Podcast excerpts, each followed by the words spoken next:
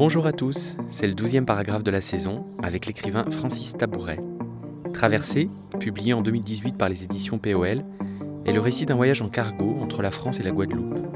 Le logbook d'un convoyeur de chevaux, texte sismographe qui enregistre la moindre vibration d'une âme soumise à la quasi-solitude d'un voyage en mer.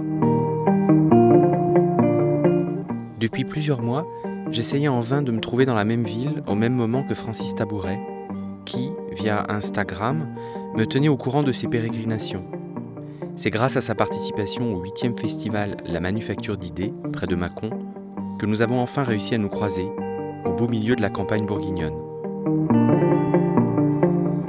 L'entretien a été enregistré le 31 mai 2019, au pied d'un cèdre, dans le parc du château d'Urigny et dans les vignes aux alentours. Bonjour Francis Tabouret. Bonjour Jérôme. Qu'est-ce que peut signifier être nomade aujourd'hui et est-ce que vous vous définissez ainsi? Je pourrais dire peut-être que pendant un certain temps, plus jeune, j'ai pu me penser nomade. Euh, après avoir rencontré des gens qui sont vraiment nomades, euh, on va dire de par leur, euh, culture, je relativise vraiment cette, cette définition et je ne pense pas que je le sois. Par contre, ce que je peux dire, c'est qu'au niveau de l'écriture, toutes mes idées sont venues en mouvement et la plupart des textes que j'ai pu écrire que ce soit pour des revues ou traversées, sont des textes euh, écrits en mouvement. J'ai pas d'idées qui me viennent chez moi. Euh, parce que l'immobilité m'est plutôt euh, presque angoissante. Donc toutes les idées me viennent en mouvement. sur le motif, j'écris sur le motif, mais je me déplace dans le motif où il se déplace autour de moi, où il, se déroule autour de moi. Jusqu'à présent, ça a été une nécessité de me déplacer pour pouvoir écrire. Quel hasard de la vie vous a amené sur un cargo? En route vers la Martinique, en charge de chevaux, moutons et taureaux. Qu'est-ce qui vous a amené à écrire euh, sur cette expérience? Pense qu'on vite tenté de remonter très loin dans ce, genre de questions. Euh, j'ai travaillé pendant, je travaille encore euh, avec des chevaux depuis longtemps, à la fois dans le spectacle équestre, auparavant comme moniteur d'équitation en école de cirque. Donc, je veux dire, c'est le soin des chevaux qui m'a amené au, transport de chevaux. Et ce qui m'a amené au transport, c'est euh, ben justement cette nécessité du mouvement. Euh, ensuite, plus particulièrement sur ce bateau-là, euh, ça faisait quelques années que je faisais du transport de chevaux par avion. Et à un moment, j'ai entendu parler du fait que les chevaux qui partaient aux Antilles repartaient par voie maritime, parce qu'il n'y avait plus d'avions de marchandises pour, pour cette destination-là. Et là, pour moi, c'était une opportunité fantastique de pouvoir voyager beaucoup plus lentement qu'en avion, de pouvoir euh, découvrir l'océan. C'est comme un continent. Moi, je regarde les cartes depuis toujours. C'est comme s'il y avait un, continent, le continent bleu, qui était un continent complètement inconnu pour moi. Et le fait de pouvoir y aller, et en plus de pouvoir y aller en travaillant, euh, pour moi, était une opportunité magnifique. Euh, donc, je ne sais pas si c'est une suite de hasards. C'est peut-être des hasards qu'on provoque un petit peu. Dans Traversée, vous avez enregistré la moindre perception du temps par un homme sur un cargo. Est-ce que le temps est une de vos obsessions? Je peux dire oui, mais je peux le dire qu'à posteriori. Euh, en montant sur le bateau, j'avais ma seule idée c'était je vais monter sur ce bateau et je vais décrire ce qui se passe. Je voulais avoir le. J'avais pas d'idée préconçue, je voulais pas vendre une aventure, etc. Je me dis, je vais monter, je veux voir ce qui se passe autour de moi et en moi. Euh, voilà, il y avait vraiment euh, rien de plus.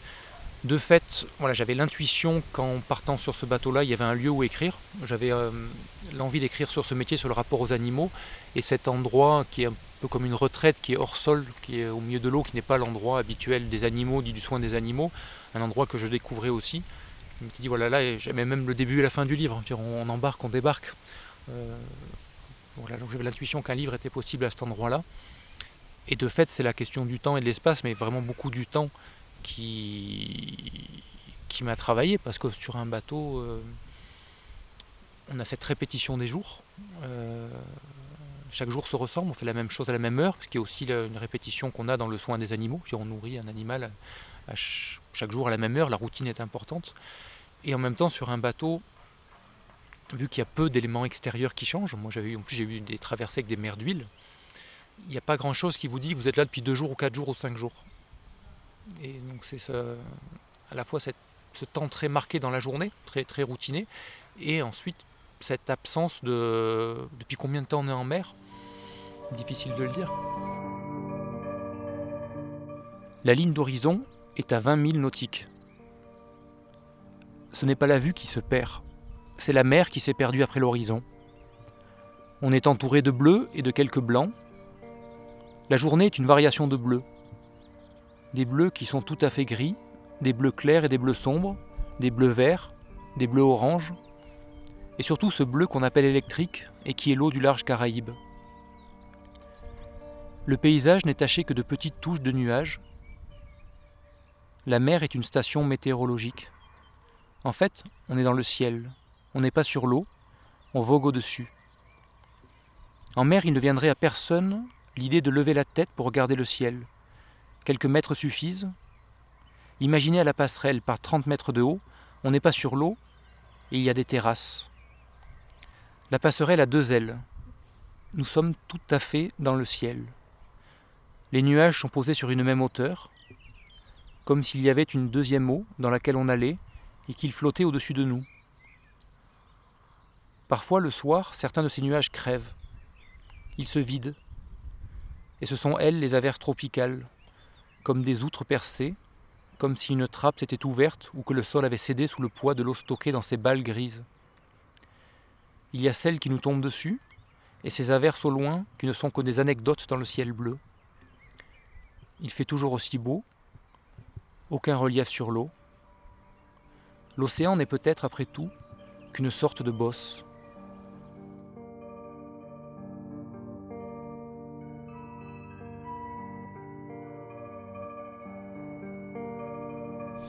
Et justement, à la fin de, de traverser, vous transcrivez un saisissement qui s'apparenterait euh, à un choc thermique entre la 16 de la traversée et l'opulence des images de l'île que vous découvrez. Est-ce que vous avez eu l'impression de rejoindre les sensations de voyageurs qui vous ont précédés à travers les siècles, eux qui, euh, tout comme vous, passant de la solitude du navire euh, à la découverte d'une terre inconnue, ont, dû être saisis par, par ce choc hmm. Je crois que sur le moment, vraiment, peut-être aussi parce que c'est une façon que j'ai d'écrire et peut-être quelque chose qui me rassurait, j'étais vraiment dans la description très concrète, très matérielle du bateau et de mes impressions. Vraiment quelque chose qui était sur de l'ordre de l'instant. Dire euh, qu'est-ce qui se joue maintenant pour moi, autour de moi, en moi. Donc sur le moment, je crois que je n'avais pas de. J'étais pas en train de mobiliser des références euh, d'autres voyages, etc. Vraiment, c'était. Euh, l'enjeu pour moi était là de, la, présence. La seule, le, texte par contre qui m'a beaucoup marqué et où je j'ai retrouvé quelque chose de, familier, c'est Ecuador d'Henri Michaud. Euh, et dans la première partie du voyage, quand il, part en Équateur, il part en bateau, sur un bateau qui s'appelle le Bouscope. Et donc, c'est des petits fragments. il, y a, 15 pages, je crois, où il décrit son voyage. Et sur un court paragraphe, il décrit l'arrivée. Euh, et il décrit ça que moi j'ai senti de façon très forte. Alors, je suis parti que 15 jours en bateau. Je me dis, qu'est-ce que c'est pour des marins qui embarquent pour 3, 6, 8, 10, 12 mois euh, de cette je crois qu'il dit, Michou, on est projeté à terre, on est jeté à terre. Euh, parce qu'il y a 7 à 16 sur le bateau, c'était pur. Le, paysage ne change pas. Le paysage, qu'est-ce qui va changer? C'est la couleur de l'eau.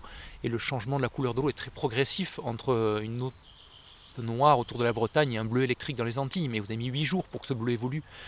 Euh, les nuages, éventuellement. Voilà, comme si l'œil s'affûte ou s'aiguise un petit peu dans, dans, ses perceptions. Et tout d'un coup, là, on est projeté à terre. Et il y a quantité de choses. Euh, il y a des sons, il y a des personnes, il y a tellement de choses. Et d'avoir été dans cette vie qui est quand même assez monacale, presque on n'est pas prêt à en recevoir autant. Euh, et à cela s'ajoute aussi le fait que voilà, moi j'étais rempli de ce premier voyage, de cette traversée, de ce compagnonnage avec les animaux sur le bateau, et que là j'arrive dans un pays, dans une terre que je connais pas, soit en Martinique, et j'ai plus la place pour un, pour un deuxième voyage. Je suis déjà tellement rempli de ma première expérience. Euh, d'où le fait que ça soit, euh, voilà, je le disais tout à l'heure, la chute. Euh, je crois que je suis pas sorti de ma chambre d'hôtel le premier jour. Parce que voilà, je n'étais pas. C'est pour ça ensuite que je l'ai écrit en disant qu'il faudrait un sas, qu'il faudrait quelque chose qui nous ramène progressivement à la vie sur Terre. Les marins disent les terriens, nous on dit les marins, ce sont vraiment deux, deux espaces, deux temps très très très éloignés. Est-ce que traverser est la transcription exacte d'un logbook, d'un journal, ou est-ce que c'est un récit construit à partir d'un matériau, d'une prise de notes au jour le jour? Entre les deux, je répondrai. Euh, on va dire que la plupart des phrases importantes, ou même des les passages importants, sont des passages écrits sur le moment, sur place. Euh, et en plus, je trouve que le travail euh, d'écurie est un, peu comme le vélo, on pourra en parler après aussi, est quelque chose qui ne mobilise le corps, mais laisse beaucoup de place euh, pour l'arrivée de phrases et, pour les mâcher, les remâcher jusqu'à un moment elles aient le bon poids nécessaire. et donc j'avais toujours incarné sur moi. Et donc j'ai voilà, le plus, va dire, le plus gros du livre vraiment est écrit sur le bateau. Euh, après, en rentrant, là, il y a un, travail, pas de réécriture, mais en tout cas de réagencement. Euh, et après de retravail, de, pour trouver le, juste équilibre. Et moi, je voulais vraiment qu'en fait, j'ai voilà, voulu garder la forme du journal, parce que c'est une forme dont je suis très friand. Je trouve qu'on lit des, journaux d'écrivains, des journaux depuis des milliers d'années, et c'est une forme qui n'est pas du tout épuisée. Je euh, que je trouve, moi, je, très grand lecteur de, cette forme-là. Ça donnait aussi une forme au livre. Quelque part, j'étais débarrassé de la question de la forme. Et ça permet, en disant jour 1, jour 2, jour 3, de laisser la place euh, au silence et à ce que le silence peut dire. Évidemment, on passe de jour 3 à jour 4, je n'ai pas tout dit. le lecteur sent bien que je n'ai pas tout dit. Mais en marquant tout d'un coup jour 4, avec le saut de page, il y a la place pour tout ce qui n'est pas dit. Et ça, ça me semble. Ça me semblait intéressant. Et ensuite, dans le retravail d'écriture, euh, je voulais que chaque paragraphe, chaque fragment soit presque autonome. C'est-à-dire qu'il ait euh, une amorce et une chute. Que ce soit presque comme un instantané. Euh, voilà, donc le retravail a plutôt été là au niveau de l'écriture pour vraiment chaque chose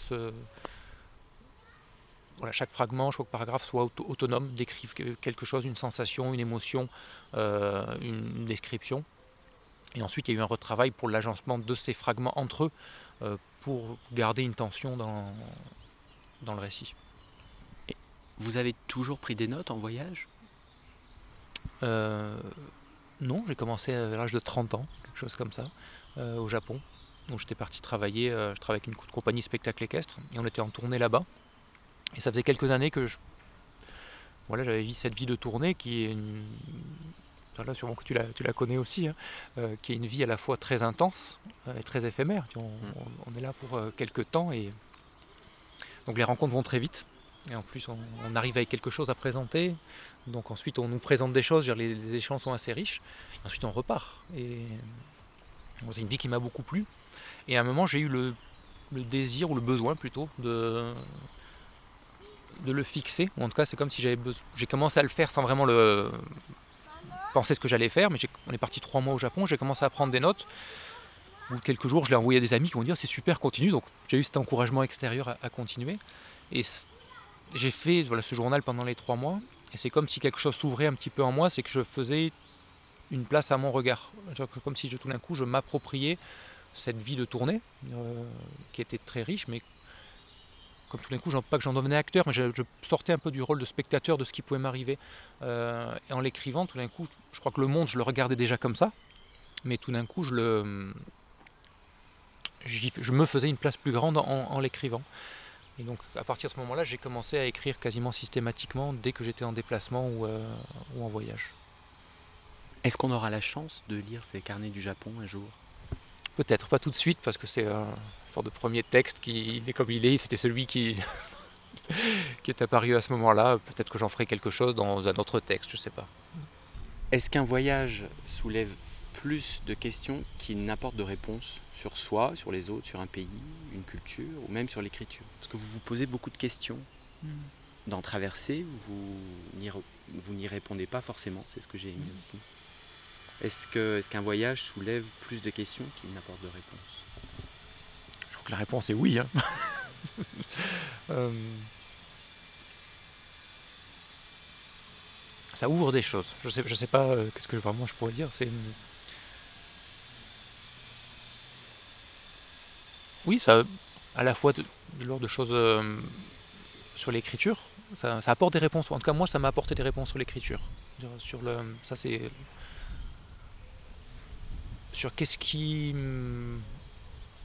où est-ce que je voulais aller dans l'écriture. Euh, et en tout cas, ça me. Tu parlais des questions. que c'était important. il m'est apparu que c'était important pour moi d'interroger l'écriture en écrivant. Et c'est quelque chose que j'ai constaté en le faisant et je constate que c'est important et essentiel pour moi. Donc là, il y a, là ça apporte une réponse sur euh, l'endroit où écrire, la situation d'écriture et qu'est-ce que ça vient travailler.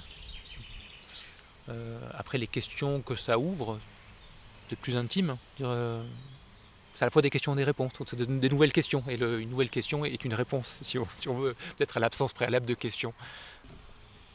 Vous avez publié des textes euh, dans la revue Le Tigre hmm? sur une pérégrination autour de la francilienne. Est-ce que vous pouvez nous en dire un peu plus sur ce projet? Pourquoi, pourquoi ce projet? Donc c'est dans la revue dans laquelle j'ai commencé à écrire, qui s'appelait Le Tigre, qui était une très belle revue. Euh, c'était une chance de pouvoir euh, commencer à publier dans cette revue-là, parce que c'était un mensuel en plus, donc ça extrêmement stimulant de cette, la ligne, la date limite qui revient tous les mois, donc ça fait faire beaucoup de textes, expérimenter beaucoup de choses. Et une des choses que j'ai expérimenté, c'était après avoir lu euh, Les Passagers du Roissy Express de François Maspero, qui est un très beau livre, qui est notamment un protocole de voyage où en gros donc je crois qu'il revient de Chine, il a fait des reportages pour Radio France en Chine, et puis il rentre chez lui à Paris, il se dit mais euh, tu fais le malin, tu écris sur la Chine, mais est-ce que tu es capable de parler de ce qu'il y a autour de chez toi? Et donc là il se dit bah, pour pouvoir en parler, il faut que je sois en voyage, et donc il faut que j'ai un protocole de voyage presque un peu similaire de celui que j'ai au, loin. Et donc euh, il regarde la carte de Paris, il voit le RERB, cette rivière qui descend bleue là euh, à travers Paris. Et donc il part avec une photographe et ils se disent voilà, on part de Roissy et notre protocole sera chaque jour on prend le RER, e on avance d'une station et ensuite on fait comme on voyage, on cherche à se nourrir, on cherche à se loger, on visite. Et le lendemain, on reprend le RER, e on avance d'une station. Donc il y a 38 stations, ce voyage durera 38 jours. Et il ne rentre jamais chez lui. Moi, c'est un livre qui m'a beaucoup plu, euh, à la fois sur cette idée qui met en place un protocole de voyage qui lui permet d'ouvrir son regard, euh, d'ouvrir ses rencontres et d'ouvrir l'écriture, et donc après avoir lu ce livre-là, il y a pas mal de gens, il y a un livre qui vient de sortir d'ailleurs, des gens qui l'ont refait, mais moi j'avais pas envie de le refaire, je trouve le côté un peu hommage, refaire la même chose, m'intéressait pas vraiment. Et j'aime bien voyager à vélo, et je me suis dit, il y avait le livre aussi d'Ian Sinclair qui, autour de la M25 autour de Londres, et lui il, marche autour, de Londres. Moi je me suis dit, ben, je, vais, je vais faire le tour de Paris, donc voilà, il y a le périphérique, la 86 et la 104, la francilienne, et l'idée d'être à la limite de la ville, euh, là où elle est plus tout à fait claire, m'intéressait. Donc je dis, ben, je vais prendre mon vélo et je vais pédaler autour de Paris en suivant la francilienne, pas en pédalant sur l'autoroute parce que c'est quand même un petit peu dangereux. Et je vais m'en servir comme fil conducteur. Donc je prends la petite route la plus proche de l'autoroute. Et avec aussi l'idée d'écrire sur la banlieue. Moi j'habitais à Paris à l'époque, euh, dans, le, dans le 93. Et aussi de décrire des espaces qui habituellement sont jugés sans valeur, alors que je pense que tout espace, pour peu qu'on arrive à le regarder, euh, est intéressant. Et donc je me suis un peu de la même façon que Maspero, je, je pars et je ne prévois pas où je vais dormir ce soir. il y a 160 km, on verra bien combien de temps ça me prend. Et j'avais eu cette idée en février, je me suis dit ben, je vais attendre le printemps pour faire ça quand il, quand il fera bon. Puis je trouvais que mon idée me plaisait tellement que je suis parti une semaine après. il faisait un froid, il neigeait. je me rappelle comme mon style, j'écris au bic et l'encre se figeait tellement il faisait froid. Ah donc j'avais deux bics, j'en mettais un contre ma peau qui se réchauffe, puis j'ai changé régulièrement quand l'encre se figeait. Et donc ce voyage m'a pris 4 jours. Et c'était un petit peu dans la même idée que traverser. C'était voilà, j'y vais et, euh, et je vais voir ce qui se passe.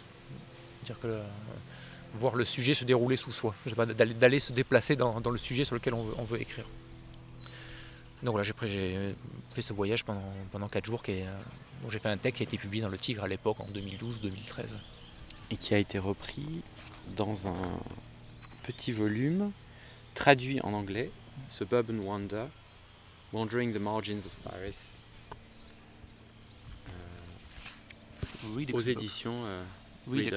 Bah, ça, ça a été une surprise. Un jour, au, courrier à la revue, est, est arrivée une lettre de, cette éditrice qui est en Allemagne, qui, qui voulait publier, qui avait lu la revue, qui voulait faire une, des textes sur l'urbex, un petit peu la, la découverte voilà, les textes autour des villes. Donc elle m'a proposé de, le traduire. Moi j'étais très, très heureux. C'est le premier. Euh, c'était avant, avant Traverse Ah oui, bien avant. Et euh, vu que c'était un peu court, elle m'a demandé un deuxième texte. Et en deuxième texte, j'avais justement, euh, par rapport au voyage de François Maspero, il y a eu un projet il y a quelques années d'envoyer des auteurs faire écrire sur chacune des gares de la ligne, un petit peu en, hommage à Maspero. Et donc j'avais vu ce projet-là. Et hum, j'ai écrit à la personne qui l'organisait, ne la connaissant pas, et dit ben, moi ça m'intéresse. Euh, et je crois qu'il restait deux trois gares qui n'avaient pas été attribuées. Et euh, donc elle m'a dit il y a Mitrimori ou le parc de Sceaux. Donc j'ai pris Mitrimori. Et hum, un peu de la même façon, moi je d'aller écrire sur un sujet, si je prévois à l'avance ce que je vais y trouver, ça ne m'intéresse pas. Et donc euh, je me suis dit, il faut que j'y aille voir ce qui se passe. Et donc je me suis dit, ben, simplement, je vais écrire sur le premier tronçon, je vais le faire à pied. Et donc voilà, c'est une sorte de poème de marche un petit peu. J'ai marché entre euh, Mitry-Maury et Villeparisis. Je crois c'est ça, oui, Villeparisis, la première station du RERB. Et avec le rythme de la marche, un peu comme le rythme du vélo, euh, qui, donne un rythme aussi au mot. Voilà. Et donc ces deux textes-là ont été publiés dans ce petit volume et traduits en anglais. Pour terminer, nous sommes le 31 mai 2019. Il, est, il doit être 11h30, quelque mhm. chose comme ça. Est-ce que tu as écrit aujourd'hui et quoi? Ah non, j'ai rien, rien écrit aujourd'hui. Euh, non, là, je, non. J'étais avec des amis, on a une très belle discussion ce matin. Euh, il y a un ami qui me parlait de sa conversion euh, des mathématiques au chinois. Et donc c'était une conversation très intéressante sur comment est-ce que le, le chinois lui avait permis de ramener le corps qui lui manquait dans les mathématiques. Donc j'ai pas écrit là-dessus, mais j'ai écouté et ça m'a beaucoup nourri d'entendre ce, témoignage. Tu n'écris pas tous les jours et tu n'écris qu'en voyage? J'ai toujours incarné sur moi. Euh, donc, sur tous les jours, il y a euh, au moins un, couple de phrases qui va être noté, qui peuvent soit être par rapport à un travail en cours, c'est-à-dire quelque chose que j'ai en travaillé, tout d'un coup, euh, voilà, je suis en train de conduire ou je suis en train de marcher, il me vient la phrase qui manquait. Et donc ça, je vais, la noter. et après, souvent, par période, je mets en place des protocoles d'écriture comme des gymnastiques un petit peu. Pendant un temps, euh, à Paris par exemple, je, commençais ma journée en sortant de chez moi. Je faisais le tour du pâté d'immeuble et pendant le, chemin, je composais un petit texte que j'apprenais par cœur en même temps. Puis quand je rentrais chez moi, je le notais, j'y retouchais plus. Donc j'ai fait ça 70 jours d'affilée. Et c'était euh, en temps le même trajet, dans le même sens, euh, avec ce même protocole, je ne retouche pas au texte ensuite. Donc là j'ai à la fois des, choses comme ça qui peuvent devenir ensuite des, textes publiés ou, non. Euh, et ensuite des moments où, là, où je pars en voyage pour écrire. Là vraiment c'est toute ma journée, toute ma nuit c'est qui est autour, autour de l'écriture. Et après d'autres journées où c'est peut-être moins présent, mais c'est plus le travail sur les textes en cours qui, va, qui va continuer. Et pour revenir un petit peu à ce que je disais au début sur le mouvement, moi je sais que par exemple il m'est arrivé d'aller faire un tour à vélo pour trouver la virgule qui manquait, pour le, que ça retrouver voilà, le, peut-être de la même façon que des fois de lire son texte à voix haute permet d'entendre où il trébuche. Parce que des fois quand on travaille un texte, on le lit, on le relit, et au bout d'un moment on n'entend plus rien, on voit plus rien. Et, c'est quand même de l'ordre de, la voix, du corps, un texte. Et donc des fois de le, lire à voix haute, ah, là il trébuche à cet endroit, là il boite un petit peu, et d'arriver à retrouver l'équilibre, le, juste poids de chacune des parties de la phrase. Et pour ça le, mouvement, euh, moi m'aide.